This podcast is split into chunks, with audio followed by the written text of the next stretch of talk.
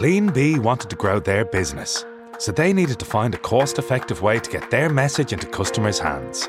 They found AdMailer, which turned a small investment into a massive return. You can target up to 1.6 million addresses with smartly designed postcards that help grow your business from as little as 50 cent each. Visit admailer.ie today and get your business growing, whatever its size. On Post Commerce, a world closer. T's and C's apply. Pia Podcast, en tus oídos, un podcast en español de Pia Podcast.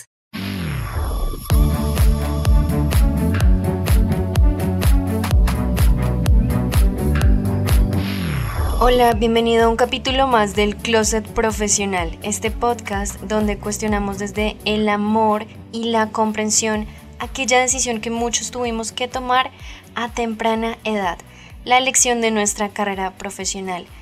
Hoy tenemos una invitada muy, muy especial. Ella es Gaby de Colectivo Millennial. Hola Gaby, bienvenida al Closet Profesional. Hola, ¿cómo vas? Muchísimas gracias, Angélica, por la invitación. Súper chévere estar en tu nuevo podcast por acá. No, muchísimas gracias a ti, Gaby, por estar aquí. Yo les quiero contar eh, que Gaby actualmente tiene una comunidad enorme en YouTube de casi 200 mil seguidores. También está en Instagram y en TikTok. Y bueno, digamos que en realidad es una influencer muy dedicada a todo este tema de finanzas. Lo digo lo del tema de influencer porque sé que de pronto tú aún no te identificas mucho como con este término de ser influencer. Eh, pero sí que lo eres, o sea, creo que has llevado un mensaje súper bonito a una comunidad enorme. Sí, ahí, ahí vamos aceptando el término a poquitos, pero ahí vamos. Súper. Listo. Gaby, eh, cuéntanos un poco cómo llegaste a crear una comunidad tan grande enfocada en temas financieros, teniendo en cuenta que tú no estudiaste como carrera finanzas. Sí, bueno, pues más que todo, eh, lo de enfocar la comunidad como a temas financieros creo que se fue dando a poquitos. A mí, pues el tema de las finanzas me interesa, es algo que me llama la atención, como lo que he leído pues durante los últimos cinco o siete años, pero tampoco es pues un tema que, que yo sepa, ¿no? Que yo lo he estudiado así como súper experta, pues. Y también eh, creo que empecé por ese tema porque veía como, como que hay una brecha muy grande en la comunicación de las personas que sí lo estudian y que sí saben y que utilizan toda esta terminología financiera súper complicada, que la gente no entiende, que a la gente también le da pereza, ¿no? Pues cuando te hablan con términos que tú no entiendes, pues tampoco te vas a esforzar mucho por entenderlos. Y, y también por el otro lado estaban personas que que por no entender esto, unos años después terminaban quejándose de los bancos o de las entidades financieras porque es como, ay, me tumbaron, eh, no sé, nunca me dijeron esto, eh, yo no sabía que eso estaban los términos y condiciones y demás. Entonces, ¿cómo hacer, cómo es el lenguaje un poquito más eh, básico, más fácil, como más familiar para las personas, para que las personas sepan cómo las ventajas y las desventajas que puede tener como todo el sistema financiero y también pues todo lo que las finanzas digitales están llevando como nos están trayendo como de nuevo pues a, la vida de los usuarios, ¿no? Como todos los beneficios que hay que, que tenemos que aprovechar. Entonces, pues hice un canal de YouTube como hablando de esto básicamente, como mostrando a la gente como sobre todo todo lo nuevo que hay, todas las plataformas que hay nuevas para invertir, para ganar dinero extra y demás y no, no solo explicárselas, sino también mostrar cómo es mi experiencia con ellos para que las personas tengan como la referencia de otro usuario y sepan todo lo que pueden esperar, bueno, malo, feo, antes de registrarse en alguna plataforma. Entonces, ese, ese es como el enfoque principal que tiene el canal, que la gente vea mi experiencia con algo y que a partir de esa experiencia ellos sepan, ah, esto me gusta, esto no me gusta, esto me sirve, esto lo quiero añadir a mi vida, esto no. Entonces, no es como en sí que yo les esté dando una recomendación, sino que ellos se basen en lo que a mí me pasa para que puedan tomar una mejor decisión. Súper. Bien, es decir, que tu principal motivación era como eh, llevar esta información financiera a unos términos mucho más coloquiales, más sencillos, más entendibles, más digeribles, pues para el común de las personas, ¿verdad? Sí, claro, es que a veces las cosas no tienen que ser tan complicadas, ¿no? O sea, sobre todo como, como lo financiero, como no, sí hay muchos términos, no sé, tasa nominal, tasa efectiva anual, tasa yo no sé qué, y a uno eso lo abruma muchísimo, sobre todo cuando pues uno se acaba de independizar o pues uno tiene ya como muchos problemas en su vida como para complicársela con estas cosas. Entonces, ¿cómo explicarle a la gente, hey, mira, hay todas estas opciones y esto funciona así, como de una manera muy fácil, no tan complicada, ¿no? Ok, ok, súper. Gaby, ¿tú qué fue lo que estudiaste en la universidad? ¿Cuál es tu carrera, tu profesión? Eh, bueno, yo en la universidad pasé por muchas carreras, como te estaba contando antes, sí. pero eh, estudié lenguas modernas, todavía pues no he terminado, me faltan como un par de semestres, pero sí, esa es como mi, mi profesión. De los mil semestres que he hecho, sería como eso. Ok, ok, porque también me habías comentado que eh, te dijeron en algún momento que estudiaras derecho, como que te decían, hey, este, esta es una carrera que te puede interesar mucho en esta universidad, está dando dinero. ¿Qué piensas tú de, digamos, de toda esta situación que pasamos cuando somos adolescentes, de que todo el mundo nos está diciendo, oiga, escoja esta carrera, váyase por esto, esto le va a dar plata? Yo creo que es más que todo como normalizar que marico uno tiene 17, 16 años y uno no sabe qué hacer con su vida. O sea, yo en este momento tengo 26 años y yo tampoco sé qué hacer con mi vida. Me encanta. Una persona de 17 años como, hey, decide si quieres ser médico, contador, economista, o sea, yo, yo me, me, miraría a mí de 17 años tomando esa decisión y yo digo, marica, pobrecita, o sea, cuánta presión y yo no sé qué. Y también que como eso no está normalizado, uno ve a las personas a su alrededor como a sus compañeros y demás que dicen, ay, sí, yo quiero ser médico y estoy súper seguro que quiero ser médico y yo no sé qué más. Y pues uno le genera mucha presión ver eso porque uno dice, parce, todo el mundo tiene claro qué quiere hacer y yo no. Entonces, a mí eso me generaba mucha presión, que era como todo el mundo sabe si quiere ser abogado, diseñador, eh, médico, contador, y yo no sé. Entonces, ¿qué hice mal yo los últimos 11 años de mi vida en este colegio? Si todo el mundo sabe qué le gusta y yo no. Y yo, por ejemplo, tengo, yo estaba hablando con mi psicóloga el otro día y le decía, es que a mí me gusta todo. yo le decía, ella, a mí me interesa todo. O sea, yo siento que yo hubiera podido estudiar medicina y como que me hubiera interesado, hubiera podido estudiar contaduría, me hubiera interesado, diseño, marketing, me hubiera interesado hasta cierto punto.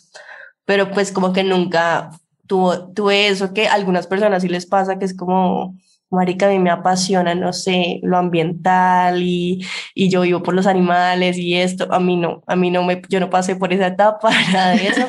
Entonces, uno termina como basando mucho como sus decisiones en lo que los demás le dicen a uno para lo que uno es bueno, ¿sí? Entonces me decían, yo, yo en el colegio fui como representante de salón mucho tiempo, fui personera porque me escogieron, me tiraron a ser personera, no porque yo quisiera. Entonces, a mí me decía mucho como, no, al derecho, el derecho es lo máximo, tú sirves mucho para derecho, tú hablas un montón, tú argumentas todo, yo no sé qué más, estudia derecho. Y, y, yo veía como mucha gente, y también en ese momento me empezó a rodear como mucha gente que estudiaba Derecho, entonces yo decía, ah, pues chévere lo que hace, o sea, como que, ajá, como bacán ser abogado. Ajá.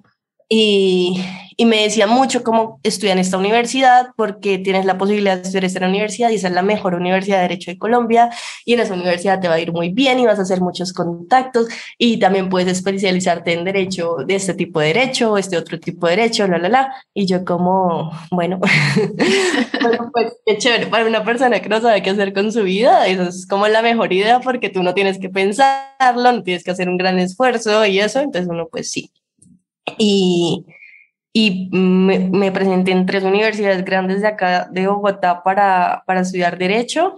Y entonces hice las entrevistas que las entrevistas de Derecho son como re incómodas porque es como que, no sé, como que te llenan de preguntas. ¿Y tú qué piensas, no sé, del aborto? ¿O tú qué piensas de la cadena perpetua? Cosas así. Y uno tiene 17 años, que son cosas que uno dice, marica, tengo 17 años, no sé nada como de las leyes y me están preguntando estas cosas.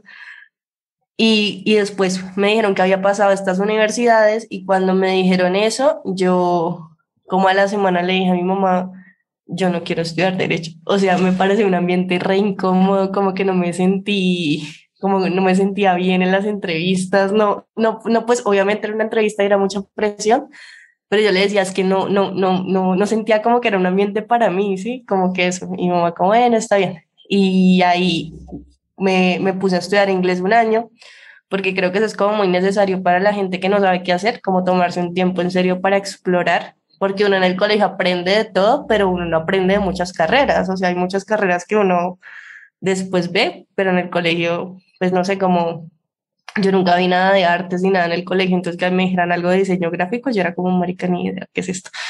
O marketing, o sea, en el colegio no aprendes nada relacionado con marketing, entonces después entras a una universidad y ves una carrera de marketing, uno se queda como... De acuerdo, sí. Rara. Sí, entonces hay muchas, muchas carreras que en el colegio como que no hay una introducción a esas carreras, que tal vez, digamos, si yo voy a una universidad ahorita y veo ingeniería de diseño, no sé, una carrera y toda rara, yo en el colegio no vi nada relacionado a eso, entonces esa puede ser la carrera de mi vida y yo no voy a tener ni idea.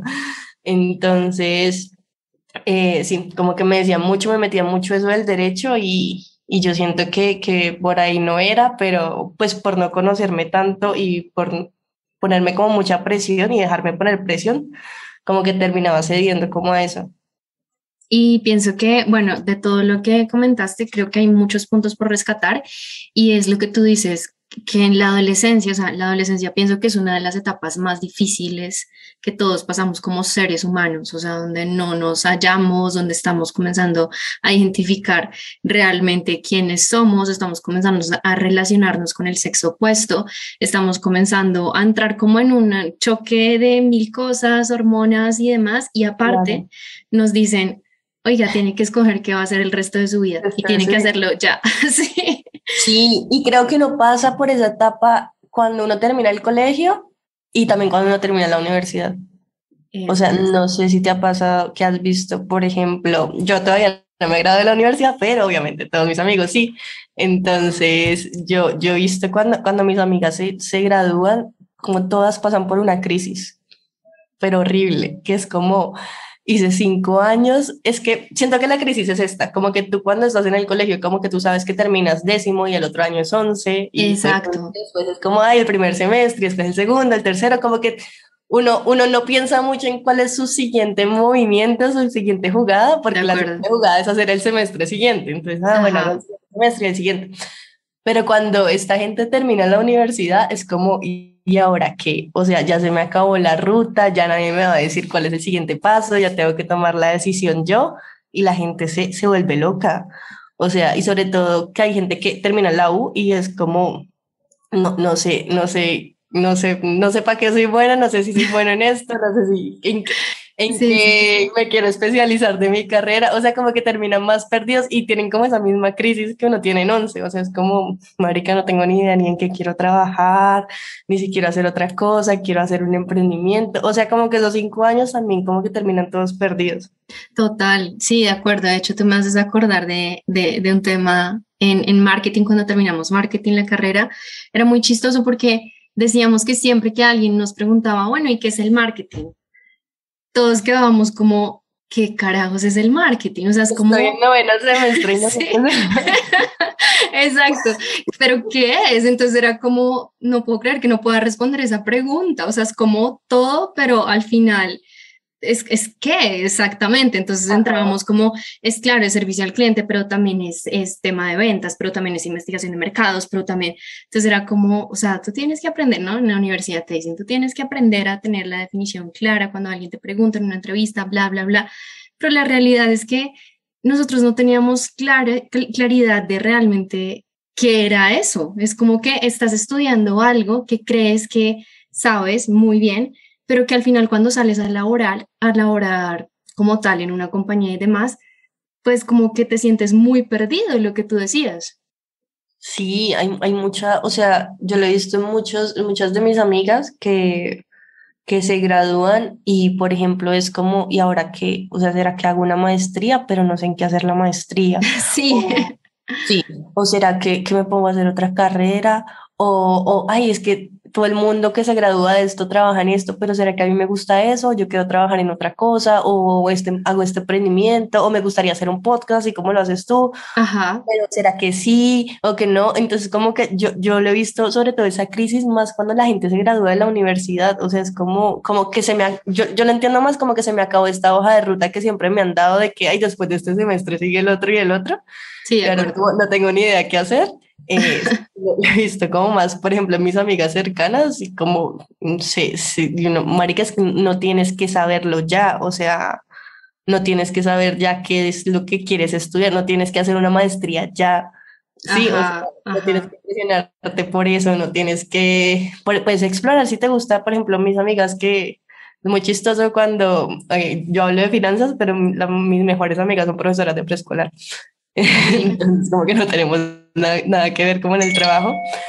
Y eh, es como, si quieres trabajar en un colegio, mira si te gusta, inténtalo un año, año y medio, después si no, pues te vas a otra cosa. O sea, no, no, hay que ponerse como esa presión de tienes que tenerlo claro ni a los 17, ni a los 25, ni a los 30, porque imagínate, la gente ahora vive como 90 años y uno es de los 25 teniendo claro que va a ser el resto de su vida, pues como que muy aburrido también. Y aparte creo que eh, se cierran muchas oportunidades también, ¿no? Es decir, como que mientras estás más enfocado en que mi identidad es esta, porque justo esto lo hablábamos en otro capítulo, y es la segunda cosa con la cual uno se identifica después del nombre, es con su profesión. Entonces las personas siempre van diciendo, hola, mucho gusto, soy Angélica y soy profesional en marketing. Hola, soy, eh, mi nombre es tal y soy arquitecto. Hola, no sé qué, mi nombre es tal y soy ingeniero de sistemas, lo que sea. Entonces es como que haces que sea tanto tu identidad que como que salirte de ahí se siente como que, hey, o sea, no puedes hacer eso, o sea, sacrilegio, ¿no? O sea, no, no te salgas por favor de ahí porque entonces, ¿quién vas a hacer?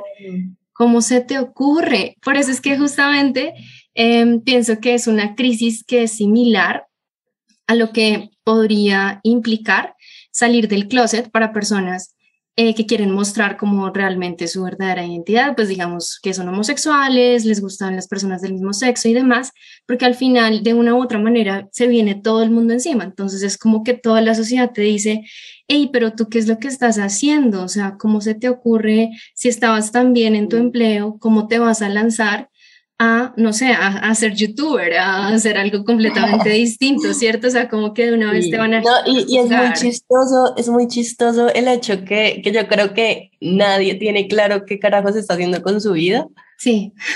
O sea, la verdad nadie sabe. O sea, si yo te pregunto a ti y tú honestamente no. no sé, eso me dio por hacer un podcast porque quiero explorar y ajá, pero pues así Totalmente tengo claro que quiero ser influencer. No, nadie. O sea, nadie te va a decir como tengo claro que inicié este emprendimiento porque este emprendimiento es, no. O sea, yo siento que todo el mundo está como experimentando, ahí como dejándose llevar, como tomando buenas y malas decisiones al tiempo, pero nadie sabe qué carajo se está haciendo. Y cuando la gente le dice a uno eso, como, oye, ¿tú por qué? ¿Cómo así que renunciaste a ese trabajo para hacer un podcast o para iniciar este emprendimiento o lo que sea? Como que uno en su vulnerabilidad se crea esta imagen de que todos saben qué están haciendo menos yo. Sí, exacto. Sí, todo el mundo sabe qué está haciendo menos yo. Entonces, por ejemplo, con mis amigas, ay, es que toda la gente que inició la maestría tiene súper claro que quiere hacer esa maestría y yo no. Eh, toda la gente que está trabajando, empezó a trabajar en el preescolar, tiene claro que le encantan los niños y quiere trabajar en el preescolar y yo no. Entonces, como, marica, nadie, en serio, nadie sabe qué está haciendo. O sea, como que disfruta mucho y aprende de cada experiencia y si te sale una nueva, como que, no sé, toma la oportunidad y eso y no, se, no cerrarse tampoco a cosas nuevas, que creo que le pasa a muchas personas, como que hay gente que, no sé, eh, está en sus 28 años y ha estado trabajando en una firma de abogados y es como, ay, a mí me gustaría cambiarme a trabajar en una startup, en una fintech, porque eso me llama un poquito la atención, pero es que será, será que yo no sé qué, pero como voy a dejar mi estabilidad o algo así. Entonces, como que tampoco cerrarse a, a cosas nuevas que tal vez a uno sí le interesan, no sé. Totalmente. Y lo que tú dices es muy real. Yo pienso que existe como una especie de falsa certeza que como que todo el mundo cree que tiene clarísimo hacia dónde va. Y sí es cierto que podemos tener una idea de lo que va a suceder en el futuro, pero no podemos tener una certeza absoluta de que las cosas se van a dar de una manera específica. No, hay pues darse permiso, no equivocarse. Yo me acuerdo cuando yo empecé lo de YouTube, eh, yo estaba trabajando en un call center, que no es el trabajo soñado y eso, pero pues yo, pues, marica, pagan bien y todo eso. Y, y, yo un día como tenía esta idea de que quiero empezar en YouTube, quiero empezar en YouTube y yo no sé qué, pero yo no tenía ni idea cómo editar videos, yo no tenía ni idea de SEO, yo no tenía ni idea sobre cómo hablar frente a una cámara, o sea, tuve mirando mi primer video, el video está súper desenfocado, mal editado, o sea, el micrófono se escucha horrible, la, yo no sé hablar frente a una cámara, es como, como con ese miedo mirando a la cámara, como hola, ¿cómo están? Eh, y, y yo me acuerdo que que tuve como, como que ya tenía esa idea varias veces, como que, ay, quiero hacer YouTube, quiero hacer YouTube, quiero hacer YouTube, varias veces en la cabeza y no me la podía sacar. Y un día de la nada como que renuncié al call center y dije, pues, ¿qué es lo peor que puede pasar? Que me vaya mal en esto y en tres meses vuelvo al call center. O sea, el call center no se va a ir. Sí, total. Entonces fue como, como que, vale, voy a renunciar y voy a empezar a hacer videos. Y le conté como a, a mi, a mis amigas, le conté a mi mamá y lo primero que me dijeron, no, no, no me dijeron nada así como estás loca, pero me dijeron como en serio, como que yo no sé, estás segura, como que ajá, será que sí, será que no. Y obviamente toda la gente desde el miedo te va a decir es una mala idea y hasta uno mismo se lo va a decir como marica, eso es una pésima idea, o sea, ¿qué te pasa? no, no. Entonces, eh, pero pues más que todo como arriesgarse y, y había, hay un man que se llama Felipe Santamaría, que es el CEO de Rockstar, que es una eh, aceleradora de startups muy grande acá en y el man dice que los emprendimientos son experimentos, o sea, no dice como que los emprendimientos son empresas, como ahí sí que te va a ir bien y que tienes que hacer como un montón de métodos y cosas, si él dice son experimentos, o sea, son experimentos que tienes que validar, que te vas a equivocar una, dos, tres, cuatrocientas veces, y yo creo que eso pasa mucho como con la la vida profesional de uno, o sea, es, es, un experimento, o sea, uno está como, ay, voy a hacer que hago este cursito? ¿Será que me especializo en esto? Ta, ta, ta. Pero sí es como ir ahí intentando de, de qué sirve, qué no, pero no tomárselo como tan en serio y que todas las veces va a salir bien porque, pues no. Total, ¿no? Y aparte de lo que tú dices de, de experimentar, a mí me parece muy, muy válido porque eh, realmente todo el conocimiento que uno adquiere a lo largo de su vida se puede integrar. Es decir, tú hoy podrías integrar todo lo que has aprendido en idiomas con todo lo que sabes en este momento de finanzas y podrías llegar incluso, si quisieras hacerlo, a otros mercados en otros idiomas, pues porque ya tienes unas bases de ese conocimiento. Entonces, al final, claro. creo que no es pensar como, como el tema de, o sea, se tiró la vida, no, estás, no sabe lo que está haciendo, perdió el empleo de sus sueños o no sé, no sé, no, no buscó la multinacional que quería desde que estaba en la universidad, sino es más como lo que tú dices, experimentar y comenzar a complementar eh, digamos, el, lo que uno está haciendo actualmente con todos los conocimientos que ha adquirido eh, a lo largo de su vida. Sí, total. O sea, por ejemplo, yo con esto de YouTube, pues yo no quiero hacer, yo no quiero ser influencer ni crear contenido toda mi vida, obviamente, pero, por ejemplo, cuando yo a veces pienso como, ¿y si se acaba esto, qué hago? Es como, marica, he aprendido un montón de cosas nuevas que yo no había aprendido antes, o sea, he creado empresa, eh, pues, muchas cosas como de producción de contenido audiovisual, he estado, tengo muchos, o sea, como que he hecho contactos con personas de marcas y empresas grandes y todo esto, y pues he adquirido como ciertas habilidades que con las que también puedo conseguir un trabajo después ofrecer otros servicios de una manera. Entonces como que no verlo como ay es que si se acaba esto qué sí, pasa sí. sino pues de esto que he aprendido y qué puedo hacer después. Entonces también como como dejar esas ideas ahí como en reserva por si algo pues llega a pasar. Y por ejemplo en mi caso también a mí me interesan, como estamos hablando al principio, a mí me interesan un montón de cosas más aparte de las finanzas y yo creo que Gabriela como que no es como que me defina a mí como, ay, sí, me interesan las finanzas y ya eso es todo, uh -huh. la definición de mi, de mi persona, sino que también quiero empezar como cosas con todos esos intereses que yo tengo, ¿no? Entonces, como ir, o sea, como sí, eh, trabajar en hacer crecer esto y demás, pero también que, oye, ¿yo qué puedo hacer? Con esto que he aprendido y con las otras cosas que también me importan y con las que quiero trabajar que no, no son únicamente esto. Entonces eso me parece como interesante también. Como pues uno mantenerse abierto a otras posibilidades, pues. Total, sí, sí, digamos que ahí pienso que habría que entrar un poco a hablar del sistema educativo, pero pues no mucho porque eso es un tema bastante extenso, pero pienso que en definitiva, de alguna forma, eh, el sistema educativo no cambió desde la era industrial, que era como especialízate en algo puntual y no mires hacia los lados, tienes que ser el mejor en eso y punto, se acabó. Pero mucho antes que eso existían muchos filósofos que se dedicaban a mil cosas al tiempo. Por ejemplo, Albert Einstein hacía un montón de cosas. O sea, el tipo era artista, pero también era científico, pero era matemático, pero era filósofo, pero era antropólogo, pero era, ¿sabes? Y se dedicaba a todo y lo hacía de una manera increíble. Entonces es como que realmente em, se puede hacer. O sea, no es que las cosas estén tan separadas, tenemos como una visión fragmentada de lo que es el mundo. Entonces es como, tú te dedicas a esto y ahí, o sea, hasta que te mueres. y pienso que se pierde en gran parte la esencia de la vida, ¿no? Sí, sí, de hecho, hace, hace unas semanas una amiga me estaba hablando de un muralista paisa, yo no sé qué, no me acuerdo de su nombre, y era como, no, es de manera re importante, yo no, ni idea, cuéntame más. Y la vieja me decía, no, es que el man era muralista, pero también era ingeniero, pero también era poeta, pero también, you know, marica, o sea, el man era de todo y yo estoy acá sufriendo porque no sé si ser profesional en lenguas modernas o si, si me entienden. Entonces, como esa gente, como tú decías, la gente antes hacía de todo, o sea, no, que, que sí, que soy médico, diseñador, yo no sé qué, y uno, yo, yo acá sufriendo como una boba porque si a mis 25 años, ay, ¿será que me, me, gusta el diseño gráfico? ¿O será que me gusta la comunicación? Esta cosa, pues uno tiene un montón de vida pues para explorar varias cosas, o sea, para que me quedarse como encasillada en un solo sitio.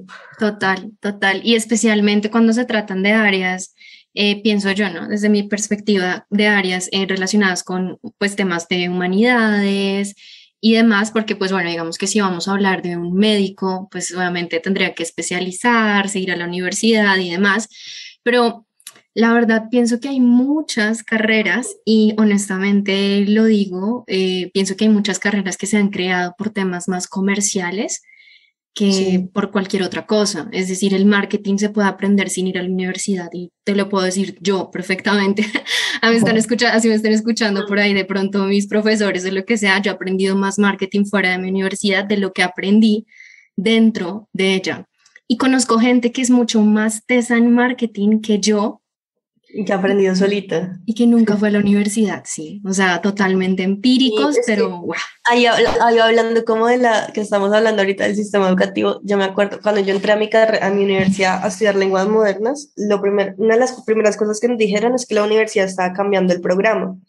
Entonces dijeron, no, es que la universidad está cambiando el programa, entonces en unos años como que vamos a cambiar como las materias, yo no sé qué, ta, ta, ta. Y yo, bueno, está bien, o sea, uno esperaría que eso de cambiar el programa se demore, que Un año, dos años, no sé, máximo. La cosa es que ya habían pasado cuatro años de carrera y después de esos cuatro años, bueno, ya el Ministerio de Educación nos aprobó y ya cambiamos el programa. Y es como, pues, ¿por qué? Porque hay una burocracia gigante medio que la universidad tiene que hacer el programa con ciertos estudios, meter ciertas materias, bla, bla, bla, pasarse al Ministerio de Educación, que aprueben, bueno, todo esto. Y lo que pasa ahí es que durante esos cuatro años, pues ya el mundo cambió y el mundo avanzó otra vez mil pasos más. Entonces imagínate, pues con lenguas modernas no era tan complejo, pero imagínate con marketing, ¿no? Que tú te metas a estudiar mercadeo y en cuatro años, ¿qué pasan? Un montón de cosas que ya cuando tú actualizaste el programa cuatro años después, ya estás ocho años atrasado. Entonces, eh, pues es, es, muy chistoso que pase eso como en las universidades y eso, sobre todo con ciertas carreras, digamos, marketing, ingeniería de sistemas, cosas así como de tecnología, que la tecnología va a mil por hora y las universidades van súper lento, entonces sí, sí siento que pasa mucho.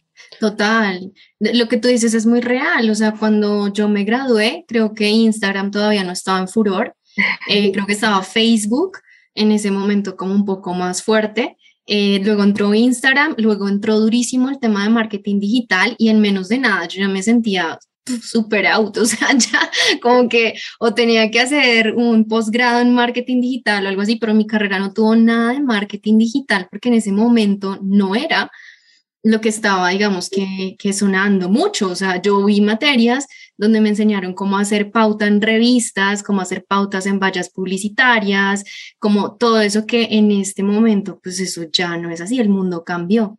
Y lo que tú dices es muy real, el mundo cambia a la velocidad de la luz, en especial en temas de tecnología. y mm, ha cambiado muchísimo desde la era industrial hasta esta nueva era que es como la del conocimiento, donde todo está al alcance de un clic, ¿no? O sea, es decir, si uno quiere aprender fotografía, a un clic lo tiene. Sí, no, sí, sí, siento que todo va como muy, muy rápido. O sea, por ejemplo, digamos con los NFTs. Si hace dos años, un año y medio alguien hubiera hablado de NFTs, eh, pues se hubiera quedado como, como re, ¿qué, carajo me estás hablando? Yo no sé qué más, pero si una profesional en marketing hubiera sabido eso, hubiera sacado unas campañas súper chéveres, apenas estalla toda la bomba de los NFTs. Entonces, no sé, como que siento que hay que estar como súper actualizado, como en ciertas carreras sobre todo. Total. Y bueno, ¿qué opinas tú de, de todo este tema de, de, la pasión? O sea, ¿tú piensas que de pronto nos, o sea, todos deberíamos de encontrar nuestra pasión o para ti qué es la pasión? Cero, cero. O sea, a mí a veces que hago un live como en Instagram, digamos que, no sé, algunos días como el lunes o el martes, como estoy aburrida, voy a hacer un live en Instagram. Y una de las preguntas que siempre me hacen, sobre todo que yo sé que son personas como de 19, 18 años, es como, ¿y cómo encontraste tu pasión y tu vocación en la vida? Y yo, marica, no tengo ni idea. O sea, yo no tengo ni idea que me gusta mucho esto, me gusta mucho lo que hago. Yo no siento que me levante todos los días con, uy, qué mamera trabajar, algo así. Obviamente hay veces que digo que pereza grabar un video, no estoy de ánimo, pero me toca. Pero así que yo diga, estoy súper apasionada por el trabajo, por lo que hago, no, o sea, no, cero.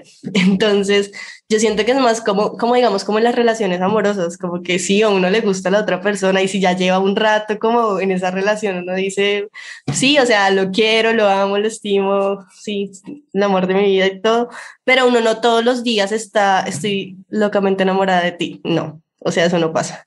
Entonces, yo siento que... Eh, pues uno se tiene que, tiene que permanecer como abierto a las cosas, como te decía antes. A mí me interesan muchos temas más allá de las finanzas y a veces es, como que le saco tiempo, oiga, a mí me encantaría, no sé, hacer eventos de X cosa que no tiene nada que ver con finanzas. O me gustaría como, eh, no sé, como, ay, em, no sé, trabajar con esta marca o esta startup de alimentos o algo así, como que no tengo ni idea, pero es algo que me llama la atención. Yo creo que más que, que uno que tener como pasión por algo, ser apasionado por algún tema, es dejarse llevar por aquello que a uno le causa curiosidad. ¿Sí me entiendes?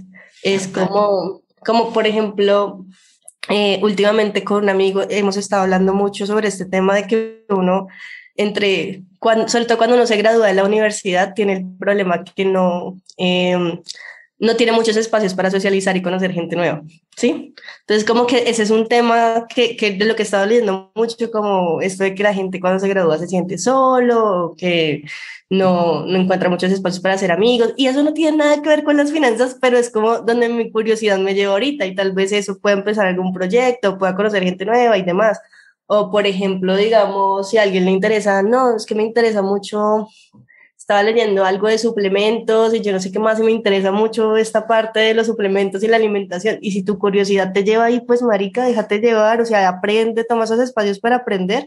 Y quién sabe, o sea, digamos, si una persona es médico, como, no, es que soy doctora y me empezó a interesar esto que no tiene nada que ver con la medicina, quién sabe que en algún momento como que lo puedas conectar y puedas empezar algo. O sea, si te interesa como que déjate llevar y aprende eso, que es algo que yo le he aprendido mucho a mi mamá, eh, que mi mamá siempre como que me, me, incitó a no, a no quedarme con las preguntas.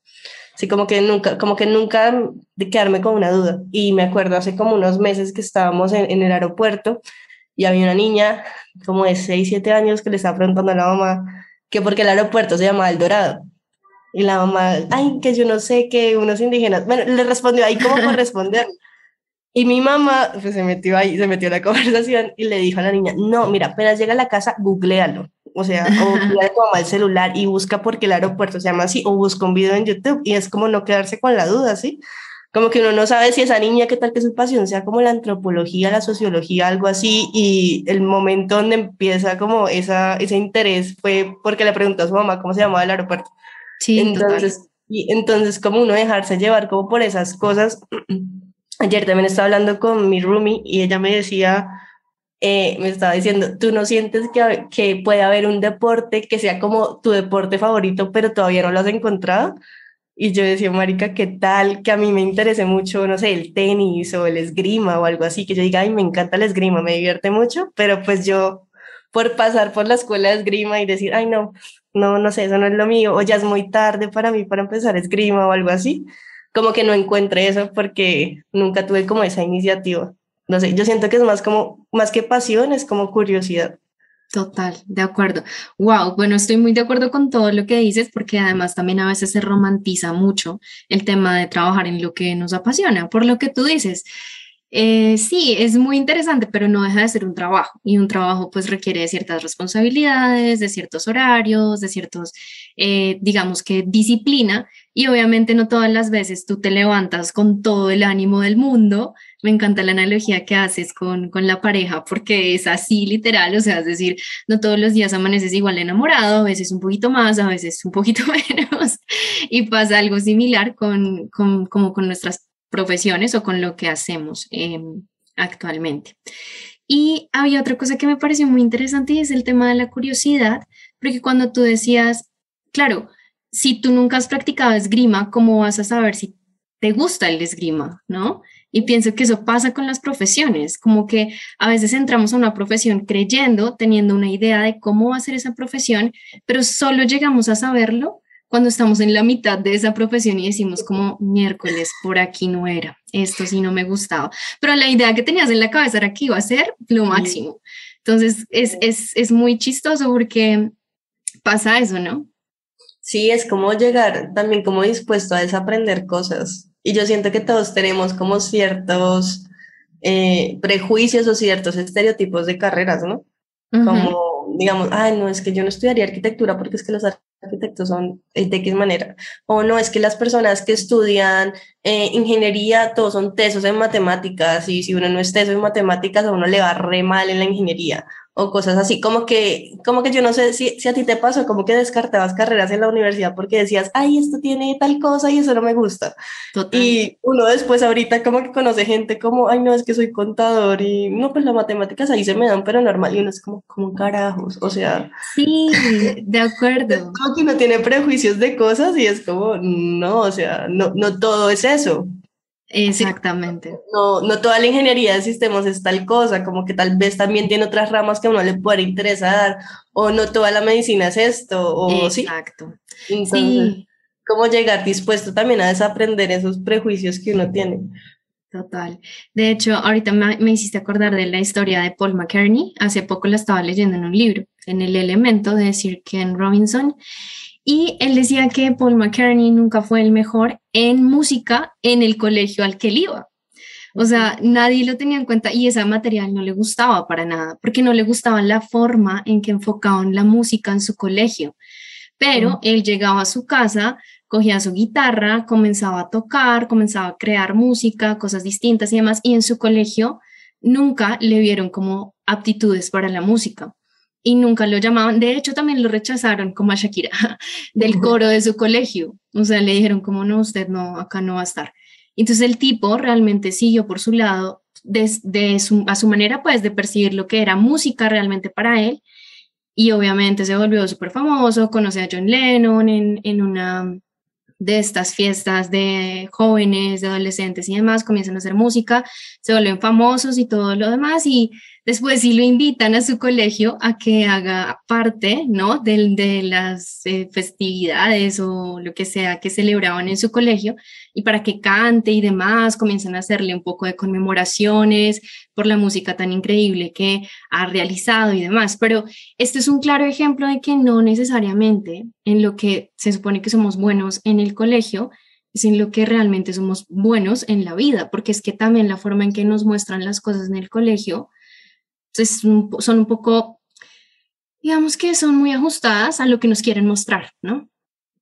Claro, y no te pasa, pues a mí me ha pasado con compañeras del colegio que después las veo como, ay, sí, las niñas modelo y que yo no sé qué, y las estudiantes perfectas, y después uno los ve y pues como que en la universidad no les termina de ir muy bien, o porque no tenían ciertas habilidades, o por ejemplo, gente que en la universidad era como súper aplicada, las mejores notas, yo no sé qué más, pero salen al mundo laboral y no les va bien porque no tienen como esas habilidades como blandas para, pues para el trabajo, a mí me pasó que una de mis mejores amigas, la vieja es lo más inteligente que ha pasado por esa universidad, no sé cómo veces becada, o sea, es una vaina re loca.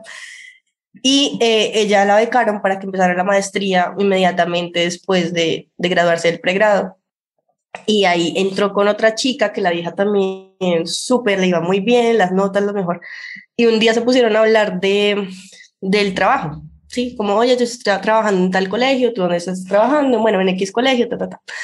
Y mi amiga, ella apenas se graduó de, de la universidad, le ofrecieron un trabajo súper bien pago, o sea, ella gana un montón de plata para hacer como su primer trabajo eh, recién graduada y todo eso. Y estaba hablando con esta chica y la chica le decía, no, yo trabajo, pues ella no estaba hablando de cuánto ganaban, pero la chica le dijo, eh, yo estoy trabajando en tal empresa y me pagan, le pagan como la mitad de lo que le pagaban a mi amiga. Y mi amiga le dijo, pero no, o sea, estás haciendo una maestría, como que esto, cámbiate o, pues pide un aumento. Y la chica le decía que a ella le daba pena pedir el aumento porque la acaban de ascender y porque era coordinadora y que ya tenía responsabilidades y que yo no sé qué. Entonces es como, marica, uno puede tener las mejores notas, uno puede todo, pero hay ciertas habilidades que uno en la universidad no le enseñan a adquirir, ¿sí? Y como que uno puede ser el mejor estudiante y demás, pero pues uno puede dejarse tumbar por un sueldo mediocre porque, ay, qué pena, como pedir más, o yo no sé qué, y tal, tal, tal. Entonces, como que uno después ve como esa gente que era súper pira en el colegio, y uno las ve cuando ya sale, o en la universidad, y uno las ve cuando ya salimos, pero porque no le está yendo tan bien, es como, pues porque no tiene como ciertas habilidades ya como sociales o demás como para pues no dejarse tumbar por su trabajo. Total. Y yo siento que las expectativas eh, que hay sobre personas que han sido muy buenas en el colegio, que han sacado las mejores notas, que han sido becados y demás, son muy altas. O sea, pienso que sus expectativas propias, personales, pero también las de sus padres, las de sus amigos. Entonces, como que es más duro porque pienso yo, ¿no? Porque es decir, es como que soy el ejemplo, ¿no? Soy la persona ejemplar, siempre me va bien en todo, siempre me ponen de ejemplo en frente de mis primitos, no puedo defraudarlos y no puedo como, como, como salir de allí, pero ahí es donde más se encierran en ese closet. Claro, y, eso genera aún más presión con lo que hablábamos al principio de que pues no se permiten como explorar cosas nuevas, no se permiten como dejarse guiar por esa, esa curiosidad, sobre todo porque tienen como esa presión externa, pero aún más grande. Exacto, totalmente. Wow, Gaby, muy chévere conversar de este tema contigo. De verdad que pienso que este es el tipo de conversaciones que muchas personas necesitan en su adolescencia, pero también en su adultez, porque además muchos seguimos con la mentalidad del adolescente de que tenemos que hacer las cosas según como nos dijeron nuestros padres y demás. Y pues bueno, digamos que nunca es tarde para, para comenzar a explorar nuevas posibilidades, a tener esa curiosidad de, hey, o sea, si esto me llama la atención, voy a intentar, voy a ver, me voy a inscribir a este curso, qué tal esto me guste, qué tal sea por allí, por acá, y comenzar a, a disfrutar más eh, de la vida, ¿no? Bueno, Gaby, cuéntanos cuál es el libro o la película que más te ha marcado. Eh, uf, el libro, yo diría que este de Animales a Dioses de, no me acuerdo cómo se llamaba, el man es un historiador, Harari, algo así. Esto, ese libro me encantó porque es como, como la historia de la humanidad. Sí, no sé si el Sapiens también se llama eh, es la historia de la humanidad y es como, parece no se da cuenta que el mundo ha pasado por muchas cosas y es que los problemas que no tiene pues tampoco son tan graves. Ese no es como el mensaje del libro, pues el mensaje del libro es como toda la historia del mundo, ta, ta, ta, pero uno es como marica, o sea, empieza como desde los nerdentales y contarte toda la historia del mundo y no, ya acá me estoy preocupando por unas pendejadas que, que me gusta mucho. Y también hay, hay uno que se llama eh, se me olvidó, que es de Malcolm Gladwell, que se llama Fuera de serie. Y mm, ese libro me gusta muchísimo porque uno normalmente le dicen como, hay, hay gente, ¿no? Hay gente que dice eso, que es de, ay, pero todo es mentalidad y todo es que yo no sé qué, qué pensar positivo y ta, ta, ta. Y pues sí, o sea, sí, pero hasta cierto punto. Y el libro también habla de, de que cuando uno tiene éxito en algo así como, pues éxito gigante, es porque uno ya lleva como 10 años trabajando en adquirir esa habilidad. Entonces a veces la gente es como, como que se frustra mucho, ¿no? Como, no, es que a mí no me fue bien tal cosa, a otra persona le va bien y ta, ta, ta. Entonces es, marica, es que las cosas requieren trabajo y mucho trabajo y pues también hay un componente de suerte, hay un componente como genético, hay un componente cultural y todo esto. Y no únicamente el éxito se da porque se dio y ya, sino que pues son muchas horas de práctica y él pone muchos ejemplos como de Bill Gates y de un montón de gente que pues antes, como 10 años antes de, de ser exitosos, como que tuvieron pues un recorrido bastante amplio y que no todo es suerte, no todo es plata y no todo es como inteligencia, sino que hay muchas cosas que componen como el éxito y eso me parece como chévere. Genial, súper. ¿Cuál es la persona que más admiras?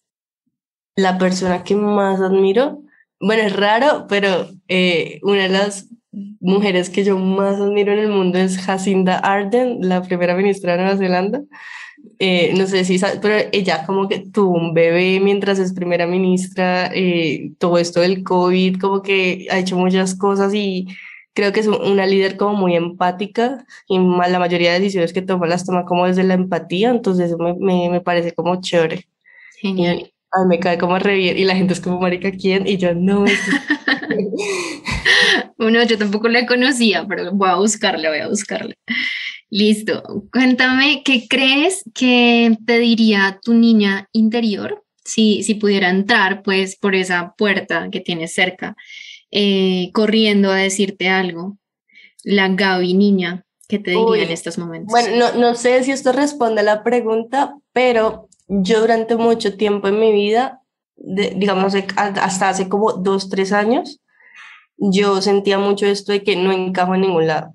Sí, como que a mí me gustaba de todo y yo no sé qué, y yo siento que tengo grupos de amigos muy diferentes, como unos de los otros, y yo decía, marica, en ningún lado como encajo, como que no encuentro mi lugar.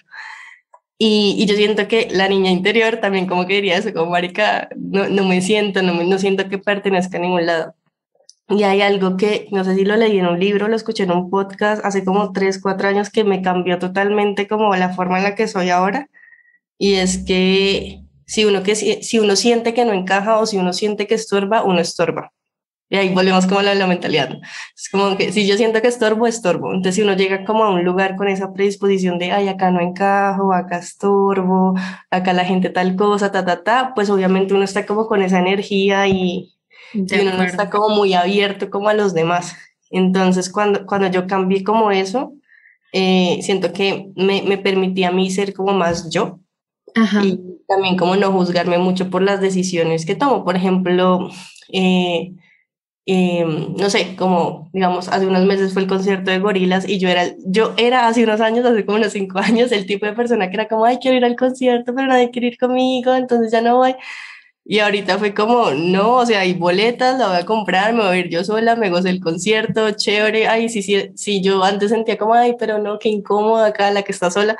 Pues obviamente uno, uno va como con esa energía súper cerrada. Entonces yo siento que, que si llegara y entrara, yo le diría eso, o sea, como, bueno, no tengas como problema en ser tú, o sea, no tienes que encajar en ningún lado. A veces sí, si uno no encaja en ningún lado es porque encaja en cualquier lado y es aún más chévere porque no se cierra ninguna posibilidad. Totalmente. Entonces, sería como eso.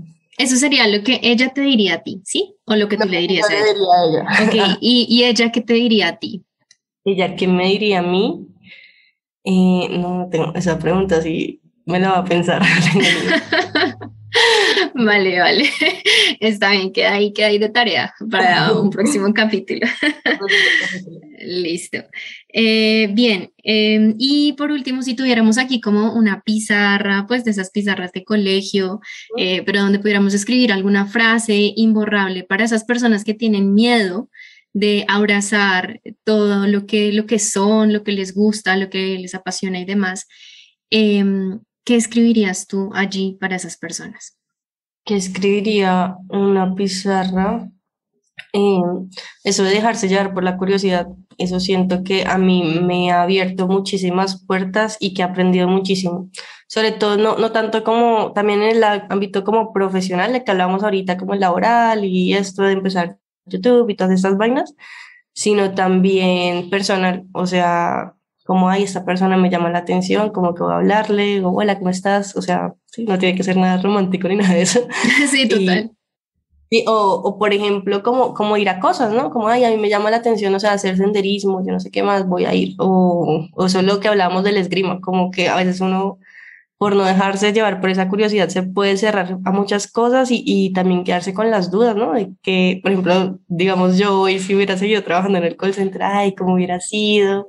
Si eh, hace dos años hubiera empezado YouTube, o por ejemplo, siempre queda como este, este meme de gente que dice, ay, es que si hubiera empezado YouTube como Pau Tips en el 2012, ahorita no estaría trabajando, cosas así. Sí, sí, sí. Entonces, como, como no quedarse con eso de que, ay, tengo una idea y qué tal que que si lo hubiera hecho, porque a veces las ideas, eh, eso también creo que lo escuché en un podcast que era como que las ideas no son del que las piensa, porque a veces hay muchas personas que tenemos la misma idea y no sé si te ha pasado que después ves un emprendimiento y tú dices como, ay, yo pensé en esto. Total. Y es como, sí, tú pensaste en esto, la idea no es tuya, pero pues la persona la hizo y pues ahí está en el camino de, de ejecutarla. Entonces, como eso también de, de, si uno tiene una duda, de un, pues cierta curiosidad sobre algo que quiere aprender o sobre un proyecto o algo así, como que no quedarse solo en la idea, sino tratar de hacer algo. Total. Y, y, yo también rescataría mucho lo que tú comentaste, y creo que lo comentaste antes de que iniciáramos a grabar, es el tema de no, no dejarse guiar tanto por una expectativa de, de lo que va a suceder, sino sencillamente por esa emocionalidad de, uy, quiero hacerlo, porque eso fue lo que tú hiciste. Tú subiste tus videos de YouTube sin pensar en, ay, voy a subirlos porque quiero ser influencer o algo así, ¿no? cero. Y cuando la gente me pregunta, a veces como, ay, es que yo quiero ser influencer, ¿cómo hago? Es como, marica, si tu principal motivación es ser influencer, no lo hagas. O sea, no, creo que es muy harto uno volverse como un estante, una estantería de recomendar productos, porque eso es como, si uno no tiene claro qué quiere hacer, eso es ser influencer. En cambio, pues uno es como que ya tiene como un objetivo más claro, no, es que yo lo que quiero es compartir cierta información porque siento que la gente le va a servir o estas cosas, pues a uno también a largo plazo le dan como más ideas para seguir creciendo que solo pues convertirse en alguien que, que recomienda cosas porque le pagan o algo así. Total, total. Bueno, buenísimo, Gaby. Mil y mil gracias por haber participado en, en este capítulo del Closet Profesional. Eh, no sé, déjanos tus redes sociales para que te puedan ir a buscar y encontrar tu contenido. Sí, de una. En Instagram es colectivo.millennial con dos Ns y dos Ls. En TikTok es colectivo millennial y en YouTube soy colectivo millennial también. Entonces ahí pueden encontrar diverso contenido en cada red social, es muy distinto. Genial, buenísimo. Mil gracias Gaby por todo lo que haces y por este tiempo, por tu disposición y por tanto aprendizaje que nos dejas. Gracias a ti también que te quedaste hasta el final de este capítulo. Queremos recordarte una vez más la importancia de la curiosidad de darnos permiso y de explorar todo aquello que nos gusta, que nos apasiona, que nos atrae. Si te gustó este capítulo, te invitamos a que lo compartas con más profesionales que se sientan metidos dentro de un closet y que quieran comenzar a explorar sus pasiones para tener una vida mucho más plena y feliz. Mi nombre es Angélica Guevara, me encuentras en redes sociales como arroba reseteando tu vida. Me encantó acompañarte una vez más en el closet profesional. Nos vemos en próximos capítulos.